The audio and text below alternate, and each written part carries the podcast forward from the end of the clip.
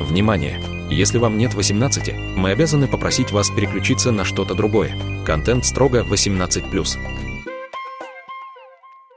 Так вот, после школы я заходил в бар. Моя мама ликовала. А бисексуал для геев вообще существо непонятное. Ох, кринж.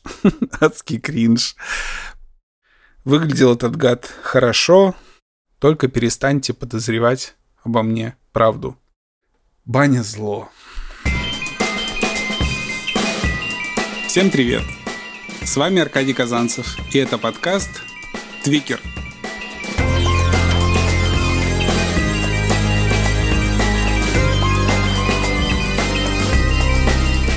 О моем квир-опыте, о решениях и их последствиях.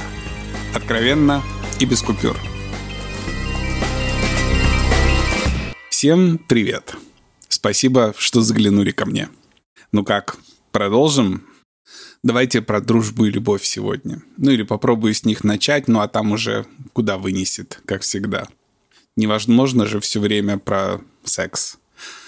В конце концов, с точки зрения стереотипов, юность — это время, которое мы должны вспоминать проделками и смехом друзей, а не анальным сексом и буллингом. Да ладно, шучу я отставить кидаться в меня тапками. У каждого свое детство и своя юность, и не бывает правильных и неправильных. Итак, мои друзья. Из тех, с кем я общался постоянно, нас было, ну, 5-6, наверное, пацанов. Мы были такими классическими гиками. Вот такими, как их показывают сейчас в фильмах про 80-е, ну, может быть, 90-е. Компьютерные игры — то есть приставки, неспортивность, много ржача и книжки. Да, мы были из тех, кто читал книжки. Если бы в нашей стране в то время уже были комиксы, Dungeons and Dragons или аниме, я уверен, мы и на это бы подсели. Потому что с девчонками у нас не ладилось. Или именно поэтому у нас с девчонками и не ладилось.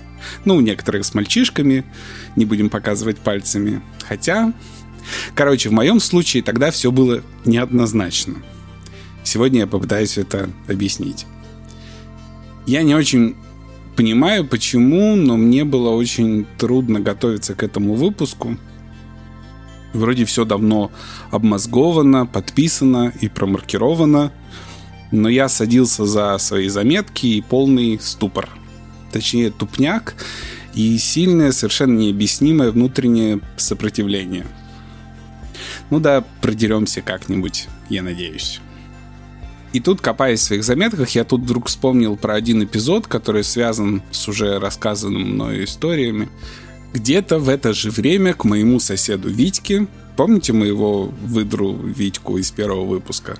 Вот к нему приехал брат Толя с Кубани, тот самый, с которым они трахались еще до истории со мной. Я не знаю, что там у них в голове переклинило, но оба они как-то приперлись ко мне в гости. Сказать, что я охуел, это ничего не сказать. Может, именно поэтому из-за растерянности я и пригласил их войти. Они привелкли с собой какое-то бухло. Витька сильно хромал и опирался на трость. Нормально ходить после аварии он так и не научился. Только был такой здоровый парень, если бы не было всего этого груза осложнений после нашей с истории, я, может быть, даже бы и запал на Тольку. Но в этот раз настроение и напряжение были совершенно не сексуальными. Разговор у нас явно не клеился. Такие встречи старых знакомых, я тут пальцами делаю кавычки, всегда строятся на воспоминаниях а помнишь, как ты, а помнишь, как мы. Я в тот момент все еще не хотел ничего вспоминать. Хоть и времени прошло уже несколько лет со времени выдр и их последствий, я вроде стал старше, и все это было не так остро и больно, но это точно были не те воспоминания, которым хотелось предаваться. Это, я думаю, каждый может понять. Мне было очень интересно понять, что там Витька чувствует и нафига они вообще пришли. Но никто не извинялся, не поминал старые добрые времена, а я не прикладывал никаких усилий, чтобы разговор пошел легче. Помню, что я старательно всматривался в Витьку, чтобы понять, как меня вообще угораздило, как нас с ним угораздило, и что он там вообще по этому поводу думает. Я смотрел на Тольку и пытался понять, что он знает о нашей с Витькой истории, рассказал ли ему Витька хоть что-нибудь, и если рассказал, то что именно, какую часть, с какой позиции, ну и в каких оценках процессе общения ничего понятнее не стало. Они говорили о важном для меня, а я не решался спросить. Они допили свой самогон и доели мои огурцы. Мы попрощались с обещанием видеться чаще и не забывать друг друга. Стоит ли говорить, что мы больше не обменялись с Витькой ни единым словом? Никогда. Что это вообще был за аттракцион, кто был инициатором этой затеи – в чем была цель и была ли она вообще. Ну или им просто был нужен третий собутыльник. Короче, на эти вопросы у меня уже, видимо, нет шансов получить ответы. Витька, алло, если ты вдруг слушаешь, поясни за свои действия. Хотя, если серьезно, точно могу сказать, что какое-то ощущение завершения все-таки было. И, наверное, это хорошо гештальт был закрыт, ну или какая-то его часть, не знаю, наверное, мои друзья-психологи сейчас скажут, что я использую это понятие, я имею в виду гештальт, как-то неправильно. Но мне хочется верить, что в тот момент я где-то все-таки перевернул страницу. И я уже больше не вздрагивал, натыкаясь на фигуру Витьки на улице или во дворе соседей. Короче, заранее извиняюсь за некоторую сумбурность повествования, но вот что-то вдруг вспомнил этот эпизод, и непонятно, куда его можно было бы логично вставить, поэтому рассказал. И еще, если у меня вдруг услышите сопение и хрюканье, это моя собака, не подумайте чего. Ну а мы продолжаем. Мой лучший друг Илья влюбился в старшеклассницу Женю – точнее в старшую сестру нашего одноклассника, и она даже как-то благосклонно приняла его это обожание. Короче, ему было позволено войти в круг небожителей, которыми мы считали выпускной класс. Ну а с ним и мне. И мы как-то начали тусить с этим нашим одноклассником, его сестрой, по которой сох Илья, и ее лучшей подругой Лизой, по которой, как вы уже догадались, было суждено начать сохнуть мне. Я не психиатр, чтобы объяснять вам, как работают влюбленности и привязанности. Расскажу, что помню из того, что тогда чувствовал. Лиза отличалась от всех, кого я встречал. Она была немногословна, очень умна, очень красива, но красиво не той конвенциональной красотой, которая вызывает умиление, да, а той, которая приводит на обложки – я не шучу. В ней была какая-то модельная угловатость и необычность. Сочетание хрупкости и внутренней силы. И еще было что-то очень неправильное в красивом лице, что заставляло тебя хотеть его рассматривать и рассматривать. У нее были грустные глаза, но в них в то и дело промелькивала какая-то дьявольщинка. Она на всех смотрела с полуулыбкой и немного снисходительно. А еще она была высокой, трагично высокой для меня. За ней ухлёстывали ровесники и парни постарше. Ходили слухи, что к ней клеились даже женатые мужики, но она всем демонстрировала такое насмешливое безразличие. Бывало, что и отшивала жестко, не стесняясь в выражениях, но это лишь распаляло ее поклонников – она была того редкого типа фам-фаталей, в которых очень хочется разобраться. Никогда не было понятно, о чем она думает, но интрига была всегда. А еще в ней была какая-то внутренняя драма или травма, которую она скрывала ото всех. В этом, я уверен, до сих пор. Я ее никогда об этом не спрашивал почему-то. И это наверняка была еще одна причина, по которой меня к ней тянуло – или меня с ней роднило. Но вообще мне всегда было легко с людьми, которые были старше меня. У меня не было стеснения, я часто зависал в компании друзей моей старшей сестры и общался с ними на равных, ну или мне так казалось. Может, мне просто позволяли себя так чувствовать, а на самом деле я был для них, ну, такой забавной говорящей обезьянкой с умной мордочкой. Этого мы уже не узнаем. Но вообще трудно представить, что они воспринимали меня всерьез. Но совершенно точно с парнями и девушками постарше у меня не было ощущения, что я в детском саду. А это ощущение часто накрывало меня при общении с одногодками. Я понимаю, что это может звучать очень заносчиво, но уж так я себя тогда чувствовал. А может и правда, мне как-то слишком быстро пришлось повзрослеть, и фаза туповатых шуточек и инфантильной наивности уже была для меня далеко позади в тот момент. И если так, то это не было моим каким-то осознанным выбором. Хотя в кругу моих друзей-гиков иногда было очень клево подруковать, но постоянно в этом режиме я существовать не мог. Так вот, Лиза. Лиза слушала достаточно тяжелую музыку, Napalm Death, как сейчас помню. Отлично разбиралась в физике и электронике и не любила шоколад. А я как-то припер ей дурацкое шоколадное сердце на День Святого Валентина.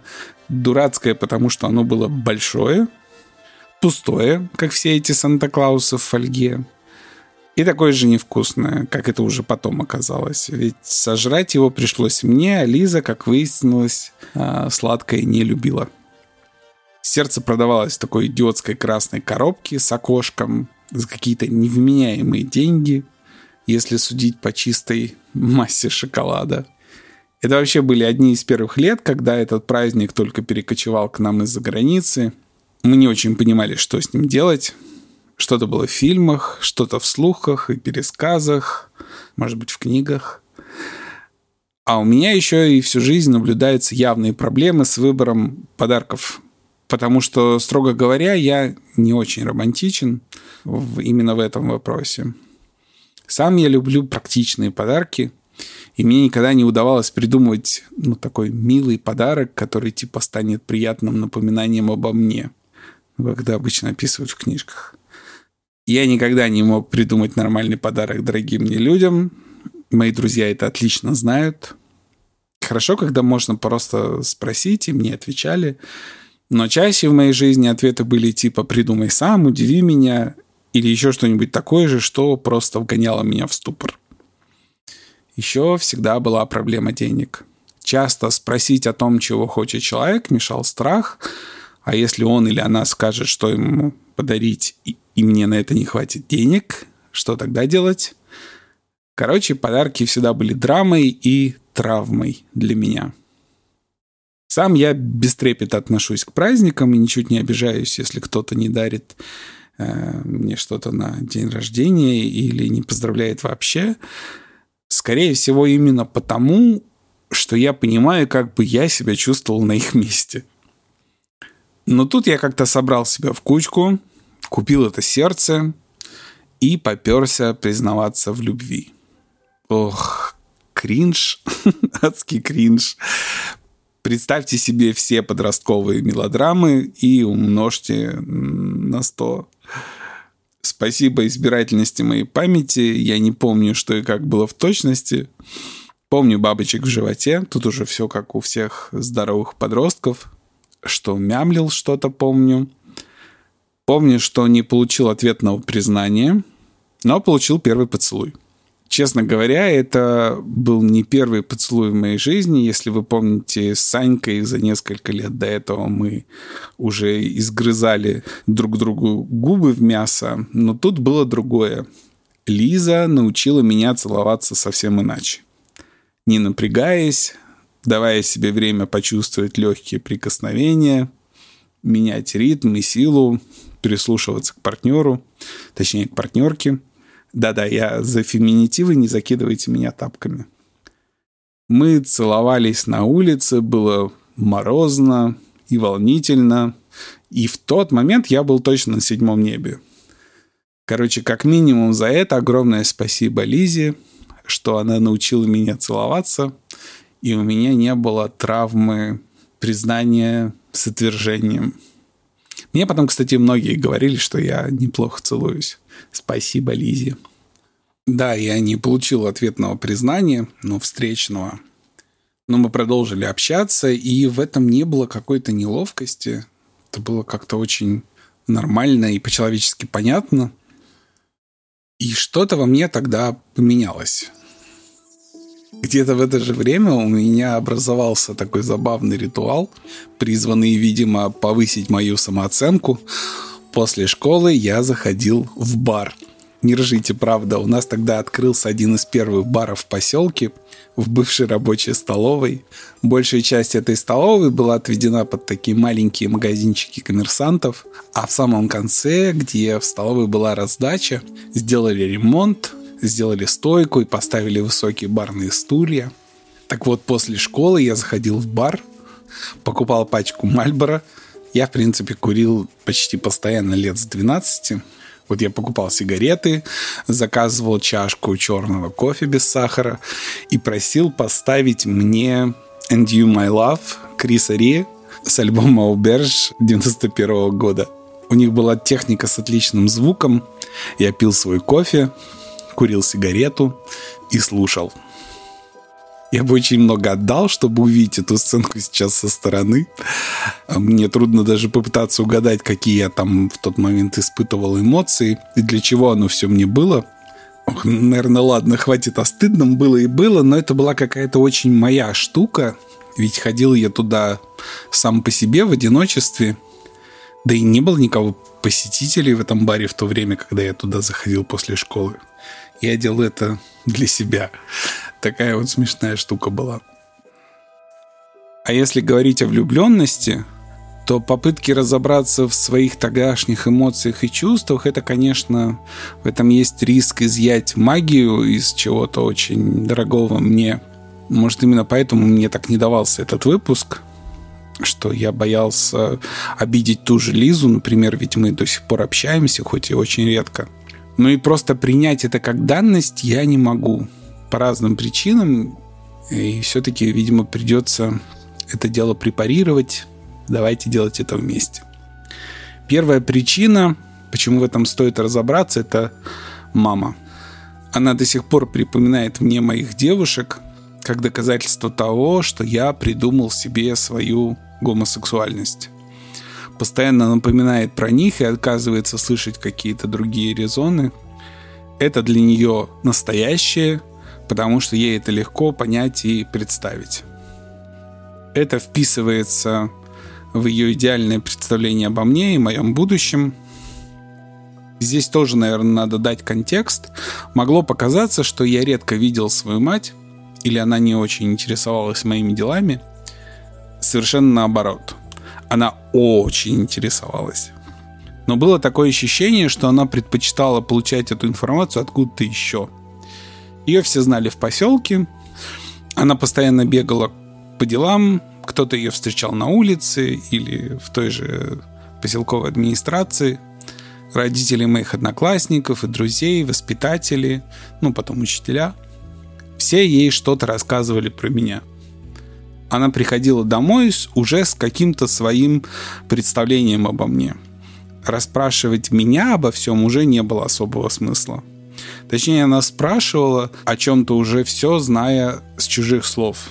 Поэтому моя версия, как минимум, была в тот момент уже вторична, а чаще еще и необъективна. Ну вот то самое со стороны виднее, о котором мы все знаем.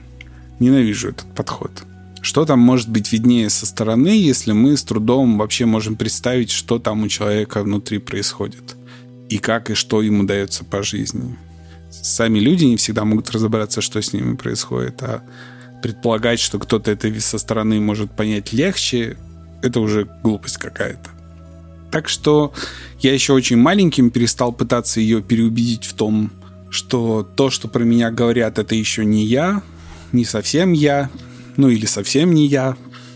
Ей нравилось, что меня хвалили, этого было достаточно, а я очень рано перестал с ней откровенничать. Ей хватало, в принципе, своих проблем. Да у меня и не было ощущения, что она поймет, честно говоря. Конечно, всем родителям интересно про влюбленности своих детей. Я это хорошо понимаю. Мама вечно припоминает мне какие-то трогательные ухаживания за какой-то там девчонкой, то ли в детсаде, то ли в начальных классах, которые я даже не помню. И она это припоминает в том тошнотворно-умилительном виде, который, по-моему, бесит вообще всех, кроме самих родителей. Я не знаю людей, которые спокойно переносят это слащавое умиление со стороны их родителей. Эта слащавость как будто обесценивает силу эмоций. Естественно, про мои увлечения парнями она не знала ничего. Ну или делала вид, что ничего не замечает. Трудно сказать. Потому что, когда, наконец, ей рассказали про то, что какие-то слухи ходят про нас с Лизой, моя мама ликовала. Возможно, у нее были какие-то осознанные или нет опасения на мой счет. По крайней мере, наличие таких опасений она всегда отрицала. Но тут она вцепилась мертвой хваткой и не упускала случая озвучить свое одобрение. От этого тошнило постоянно. Мы уже, в принципе, в тот момент не были в таких, тут я тоже делаю кавычки, в таких отношениях с ней, с матерью я имею в виду. У нас уже не было принято обсуждать личную жизнь. Не мою, не ее. Да, я считаю нормальным и даже необходимым пытаться сохранять возможность и способность для родителей и детей говорить об их крашах. Это какая-то очень важная часть перехода от формата общения в режиме ребенок-родитель к формату моба-взрослые. Мы с маманей этот момент просрали и потом уже так и не смогли наверстать. Она не говорила о своей личной жизни, хотя какая-то жизнь у нее, безусловно, была, а я не собирался откровенничать о своей – в случае с Лизой меня больше всего выбесило, что она говорила об этом с кем-то еще и не стеснялась этого. И приносила домой эту новость мне как данность, как свершившийся факт, с которым мне теперь жить. А я чувствовал себя как человек, которому нигде не скрыться. И тут надо отметить, что моя мать никогда не диктовала, с кем мне общаться или нет. Но при этом она слишком явно поощряла мои отношения, которые сама одобряла. Это, я вообще думаю, общая история. У моей сестры было точно так же. Мать обязательно комментировала, кого из ухажеров сестры считает перспективным, а кого нет. Активно парила мозги, если считала, что моей сестре с кем-то не стоит встречаться или общаться. Мне кажется, именно поэтому дети рано или поздно перестают рассказывать что-либо родителям о своей личной жизни, если такое происходит. И тут, конечно, не могу удержаться от призыва к родителям Говорите со своими детьми, конечно, но постарайтесь не оценивать и не осуждать каждый их выбор партнера.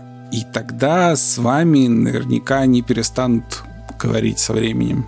Присматривайте, оберегайте, но не лезьте с непрошенными советами. Если у вас отличный контакт с ребенком, он сам придет советоваться, если и когда забуксует в чем-то. Никто не запрещает вам рассказывать истории своей жизни. Я, кстати, очень мало знал и знаю до сих пор о маме в моем возрасте и как ее отношения развивались со сверстниками, с парнями. А это был бы на самом деле интересный момент. Так вот, рассказывайте о своих ошибках и тех решениях, которые вы считаете правильными, но постарайтесь не диктовать. Пожалуйста, не диктуйте и не навязывайте. Вообще старайтесь свести поучительную нагрузку к минимуму. Хотя я сейчас сам поучаю, наверное, да. Подростки любят думать, что они как-то сами разберутся. Да и в большинстве случаев, кстати, разбираются, сами разруливают. Но при этом все косяки родителей у них перед глазами, поэтому очень наивно полагать, что кто-то из родителей может предстать для них в образе ангела совершенного, который не косячит совсем. Это тоже отдельная плоскость, очень важная, что мы очень долго в детстве воспринимаем родителей как людей совершенных, а потом вдруг резко начинаем замечать за ними все. И тут очень часто рушится. У меня вообще не с матерью, конечно, было много чего уже потом после этого, я об этом еще расскажу, но трещина между нами пролегла именно когда-то тогда, в этот период, и дальше только разрасталась. Маман цеплялась за детские воспоминания обо мне, за свои мечты, и иллюзии, и упорно отрицала, что у меня могут быть какие-то серьезные сложности в общении с другими людьми и вообще с миром вокруг. Короче, первая причина того, что я, может, где-то поддался на гетеронормативные соблазны, это ожидание матери, и это трудно отрицать. Да, в тот момент я физически чувствовал мамино ликование. Вот он нормальный, у него есть девушка, хотя она это никогда не озвучивала. И мне самому даже стало легче на какое-то время. Но в исторической перспективе все стало только сложнее. И для меня, и для матери, и для нас обоих, и, в принципе, для девушек, с которыми я потом общался тоже. Вторая причина, по которой стоит препарировать мою первую влюбленность в девушку, это то, что я не могу перестать думать о том, что в какой-то степени это было от головы, что называется. Что я влюбился, чтобы как-то вписаться в свое окружение. Чтобы тоже получить право говорить об этом, как и мои сверстники.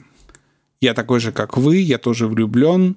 Вот у меня есть девушка, даже если это не взаимно, и мы с ней просто отличные друзья, пусть Хотя об этих подробностях вам уже знать не обязательно. Понятно, что своим друзьям я транслировал гораздо более романтичную картинку.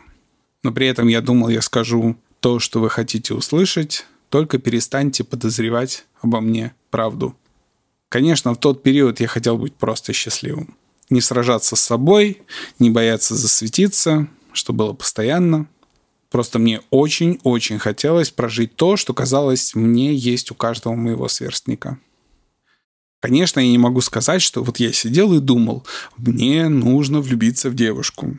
Или создать видимость, что я влюбился, и тогда от меня отстанут.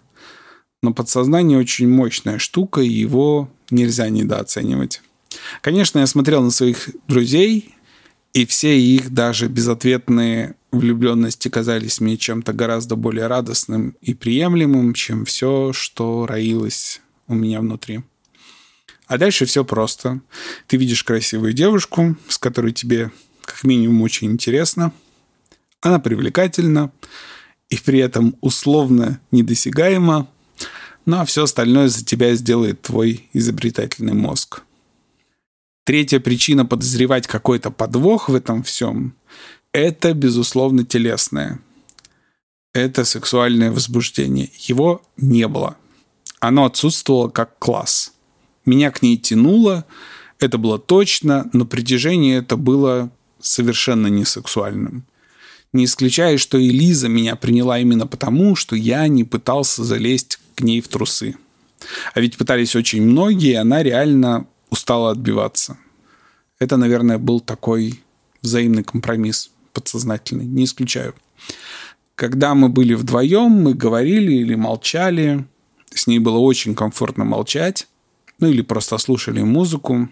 И это комфортное молчание тоже было чем-то очень новым для меня.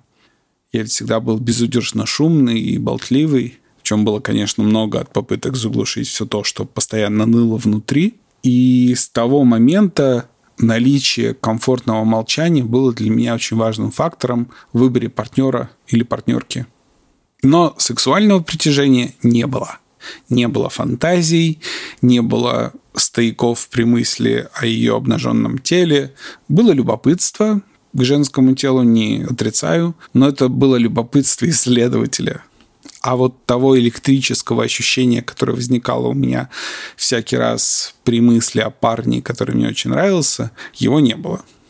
Было тепло, было щемяще нежно, но удивительно не сексуально. Что тоже было новым, потому что до этого все мои влюбленности так или иначе начинались с сексуального увлечения. Мы до сих пор сохранили это нежное при общении. Мы иногда переписываемся, она давно живет в Германии, она замужем, у нее замечательные дети. Но она очень тепло меня вспоминает, и это наше время вместе. А я не могу избавиться от ощущения, что в чем-то виноват перед ней, или что я не до конца был честным с ней. Конечно, сколько-то лет спустя я ей все про себя рассказал, но мне кажется, она отодвинула это куда-то на периферию и воспринимает меня тем самым влюбленным пацаном из девятого класса. И в этом есть что-то наверное, трогательное. И у меня, и у Ильи, естественно, были переживания из-за нашей неопытности. Его Женя, в которую он был влюблен, тоже дала ему подобие зеленого света. И у Ильи как раз хватало сексуальных фантазий о предмете его обожания. На тот момент Илья был девственником, а я делал вид, что тоже девственник. Хотя, строго говоря, я и был девственником в отношении девушек. Если еще честнее, в тот момент я старался даже не думать о том, что у меня уже было что-то с парнями к тому моменту. Ведь ничего, кроме боли, мне от тех воспоминаний не осталось. Да и опыта осознанных романтических взаимных отношений э, с парнями у меня на тот момент ведь не было. Так что будем считать, что я сам воспринимал себя совершенным девственником, и меня ничего не смущало. Илья говорил о том, чего хочется своей Женей, а мне оставалось лишь зеркалить его фантазию и включать воображение на полную, чтобы поддержать разговор. Ну и тут, чтобы, видимо, мне совсем не расслабляться, приехал на каникулы или еще по какому другому поводу друг Ильи, который к тому моменту уже учился где-то в институте. Их родители дружили многие годы, Илья его хорошо знал. Серега, привет. Серега был очень симпатичный, коренастый, с волосатыми руками, с обалденным, хоть и немножко специфичным чувством юмора, которым, мне кажется, обладают только врачи. Если у вас есть друзья медики или те, кто учились в медицинских, уверен, вы поймете, о чем я говорю. Юмор этот был саркастичным, немного черным и удивительно точным в метафорах. Лиза, прости, но Серега очень быстро напрочь снес мне крышу. Я сопротивлялся как мог, но когда Серега был рядом, никаких моих вздохов по Лизе и наших неумелых поцелуев морозным февральским вечером мне совсем не вспоминалось. Я хотел секса, я хотел секса с Серегой, хотел быть рядом с ним, слышать каждую его шутку и не гадать, как он там выглядит без одежды. Впрочем, как он выглядит, очень быстро выяснилось. Выглядел этот гад хорошо. Виновата была, естественно, баня, что же еще. Они с Ильей позвали меня отказаться, я не смог, даже если бы захотел. А я не хотел отказываться, чего уж там брать. К тому моменту мы уже несколько дней совершенно запойно общались с утра до вечера. В бане для меня был ад. Ну, правда, какая же это совершенно адская пытка заставить себя не возбуждаться на парня, которого ты уже начал представлять в самых горячих сценариях каждый вечер перед сном. А тут мы втроем в маленькой бане, да еще и со всем моими банными воспоминаниями в анамнезе. Ох, не зря еще в стародавние времена европейские путешественники приписывали московитам распущенность из-за нашей национальной любви к мытью толпой в бане. А как тут не распуститься-то? Вот он сидит рядом, твой голый объект обожания в опасной близости, и ты рядом, такой же голый и возбужденный, и пытаешься это как-то скрыть. Баня зло. Мне очень трудно объяснить, как это сочеталось с Лизой в моей голове. Но это были два совершенно разных регистра. Пока был активен один, полностью отключался другой. Поэтому в моей голове они не конкурировали. Хотя, с другой стороны, в Серегином случае я, конечно, держал себя в руках. Маскировался по полной и постоянно напоминал себе, что вот он через несколько дней уедет, а тебе тут дальше жить. Короче, я держал себя на коротком поводке, и, может быть, именно поэтому влечение к нему росло с какой-то совершенно необъяснимой силой. Отвечаю самым любопытным. Нет, у меня ничего не было с Серегой, и я до сих пор об этом жалею. Вот есть люди, которые излучают здоровое отношение к сексу. Серега был именно таким. Тем более медики часто относятся к сексу со здоровым цинизмом ну, не, не сакрализирую его понапрасну. Я почему-то уверен, что он легко мог оказаться би или би любопытным, и это мог бы быть отличный секс без обязательств, но в присутствии Ильи я бы не рискнул на какие-то действия. Хотя фантазия моя фигачила картинки без остановки. Тем более, что Серегины шутки и студенческие байки часто были на сексуальную тему и очень развратными – приходилось как-то терпеть всю эту муку. Потом, спустя много лет, я говорил с Ильей и спрашивал его про Серегу. Он сказал, что он женат, у него тоже есть дети, у него все хорошо. Но этот эпизод как-то очень врезался мне в память, и эту свою влюбленность я помню очень хорошо. Короче, я как-то пережил этот приезд Сереги, продолжал общаться с Лизой, и никакого диссонанса внутри у меня не было. Лиза вызывала во мне одни эмоции, Серега совершенно другие.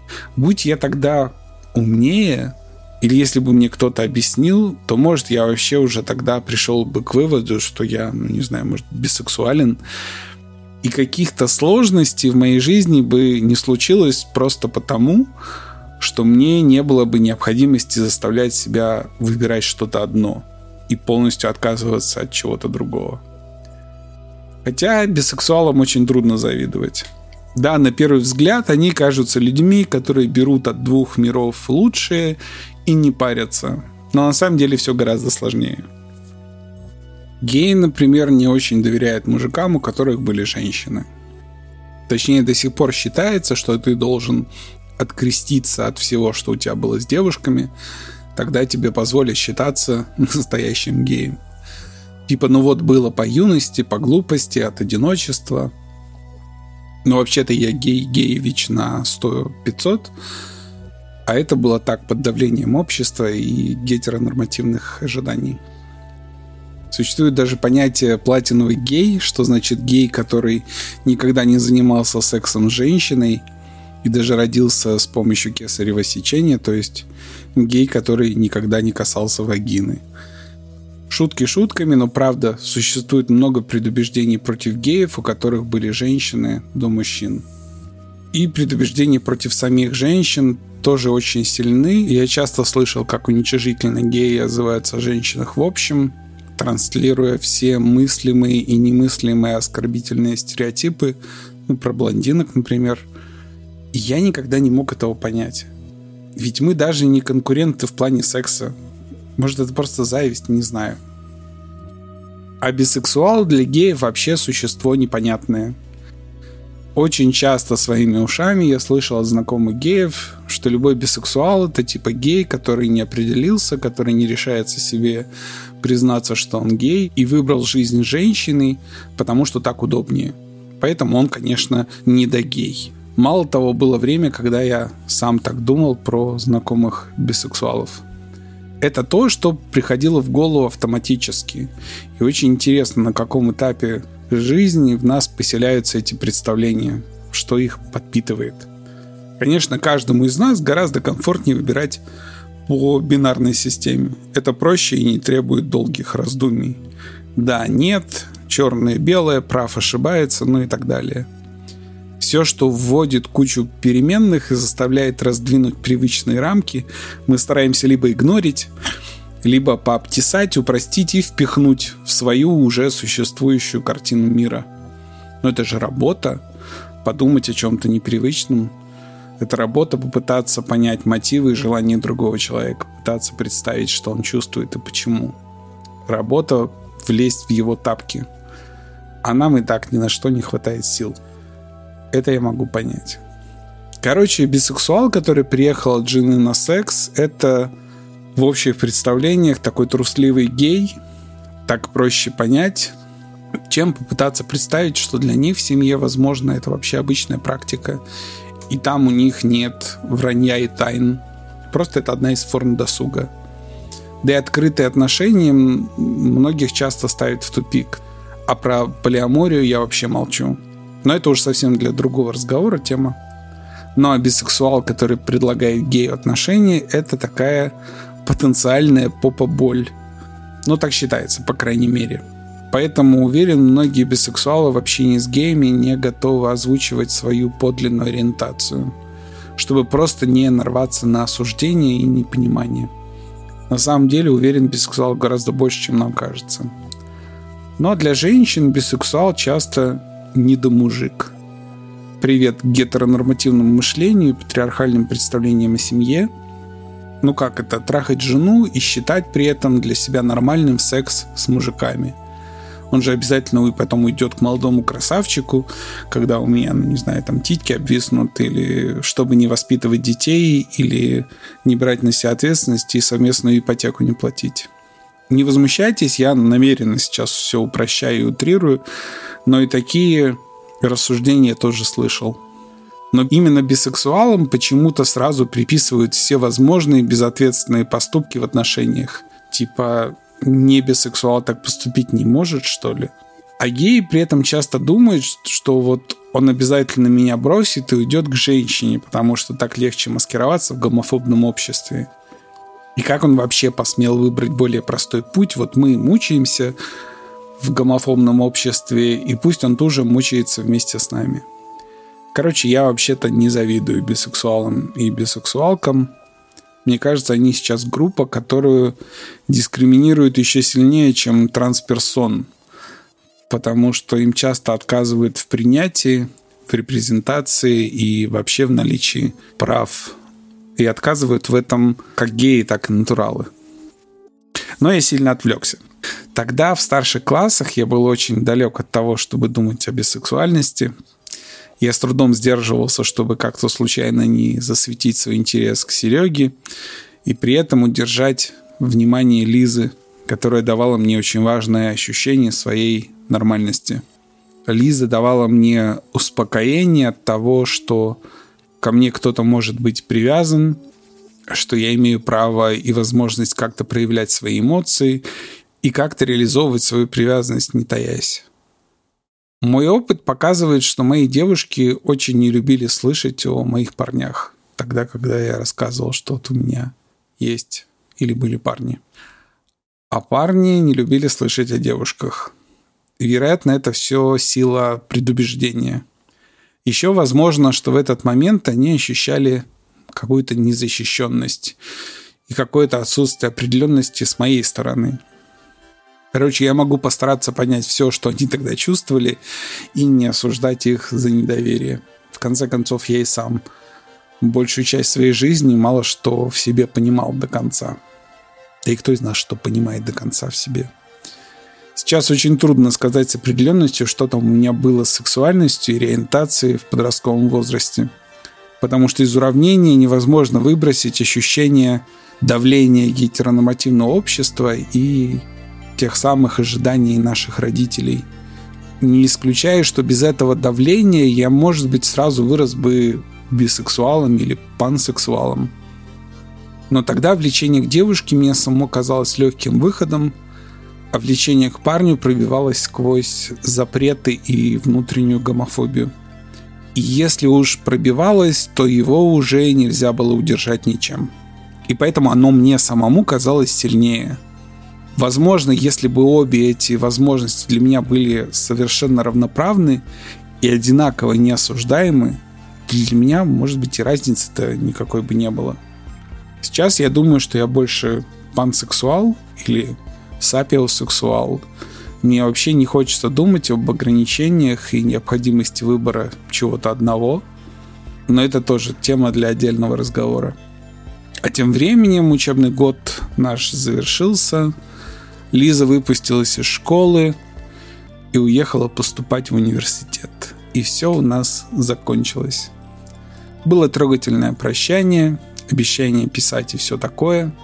Секса у нас так и не было, и, в принципе, я совсем не жалею об этом. К нему не было предпосылок, но при этом что-то очень важное и очень теплое между нами было. Ну, конечно, я страдал. И это маман моя мне тоже припоминает, как доказательство моей гетеросексуальности. Но вашу ж мать, неужели каждую нашу привязанность необходимо трактовать в ключе сексуальных отношений? Мы что, не умеем влюбляться без секса? Дружить с кем-то, чтобы не хотеть его или ее трахнуть, тоже не умеем. Меня просто бесит, что все разнообразие форматов отношений пытаются свести к постели и сексуальным преференциям. Как-то очень хочется верить, что мы устроены чуть сложнее, чем просто жить под лозунгом «платитесь и размножайтесь» или «трахайте все, что движется». Но именно в этом вопросе у меня с матерью никогда не было единодушия или какого-то единого видения.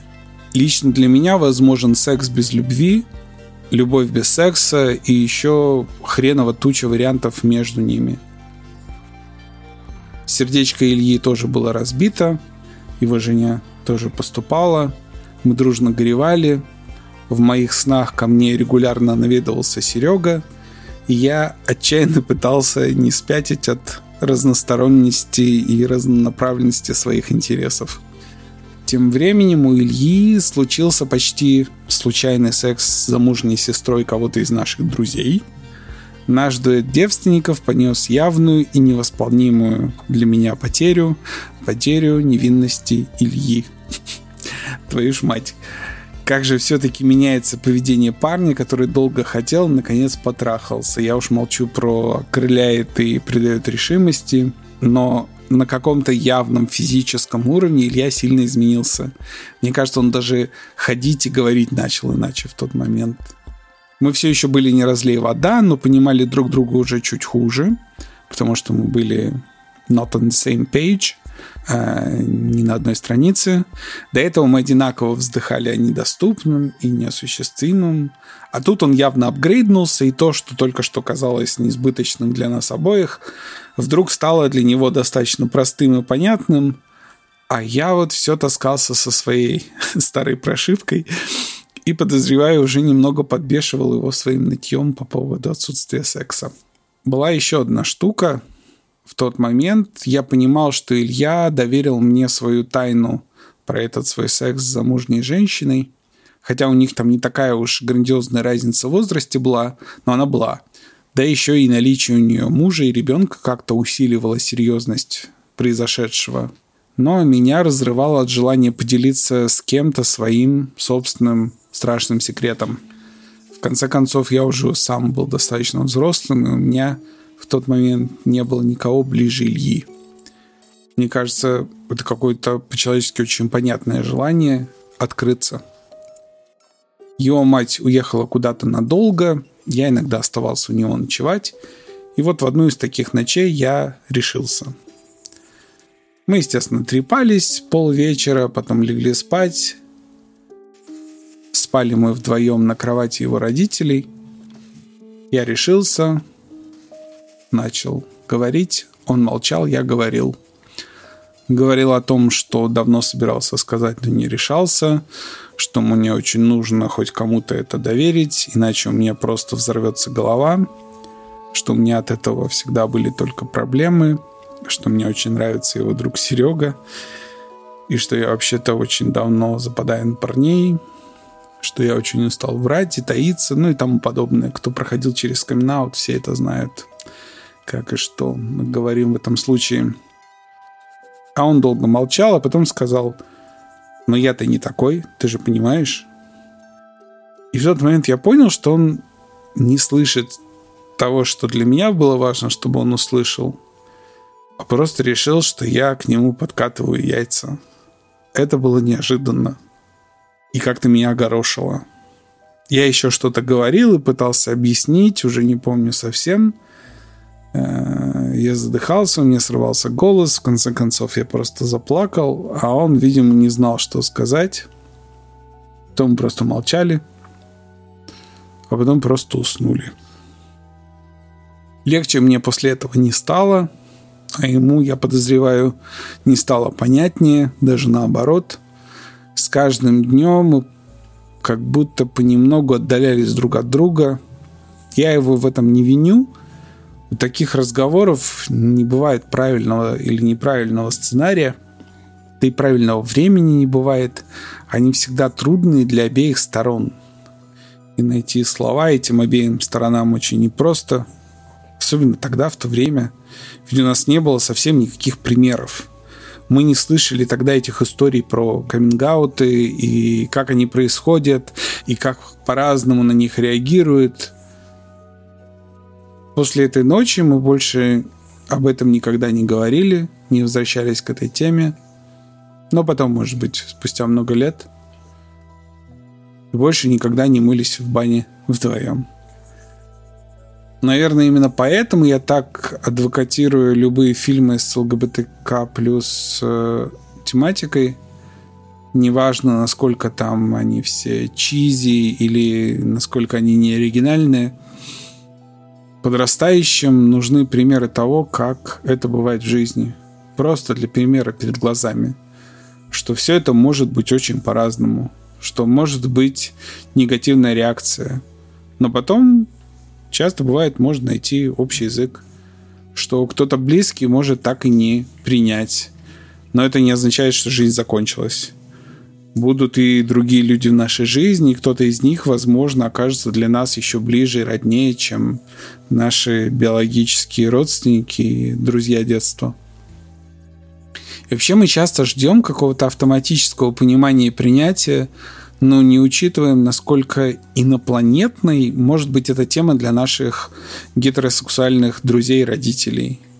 И поэтому я, в частности, за то, чтобы в фильмах было все больше не гетеросексуальных героев, чтобы были и би, и трансы, и интерсексуалы, чтобы просто эта тема была обычной, потому что это все нас окружает каждый день. Эти все люди, они вокруг нас, они реальны. И со временем люди просто привыкнут к тому, что мир несколько более разнообразен, чем нам кажется на первый взгляд. Но это тоже отдельная здоровая тема. Может, мы еще вернемся когда-то к ней, когда я буду рассказывать про другие свои каминг. А тем временем у нас с Ильей завелись отчимы. Но об этом уже в следующий раз. Пишите мне, спрашивайте, я очень люблю отвечать на вопросы. Не поленитесь, плиз, если вам нравится мой подкаст, расскажите о нем друзьям, напишите отзыв или комментарий, я буду вам очень благодарен. Спасибо, что были со мной. Спасибо за всю музыку Сергею Христолюбову. Обращайтесь к нему, если нужна помощь с музыкой, заставками, джинглами и запуском подкаста. Он есть во всех соцсетях, и он очень крутой. Берегите себя и принимайте правильные решения. А я пока прощаюсь с вами. До новых встреч. Искренне ваш Твикер.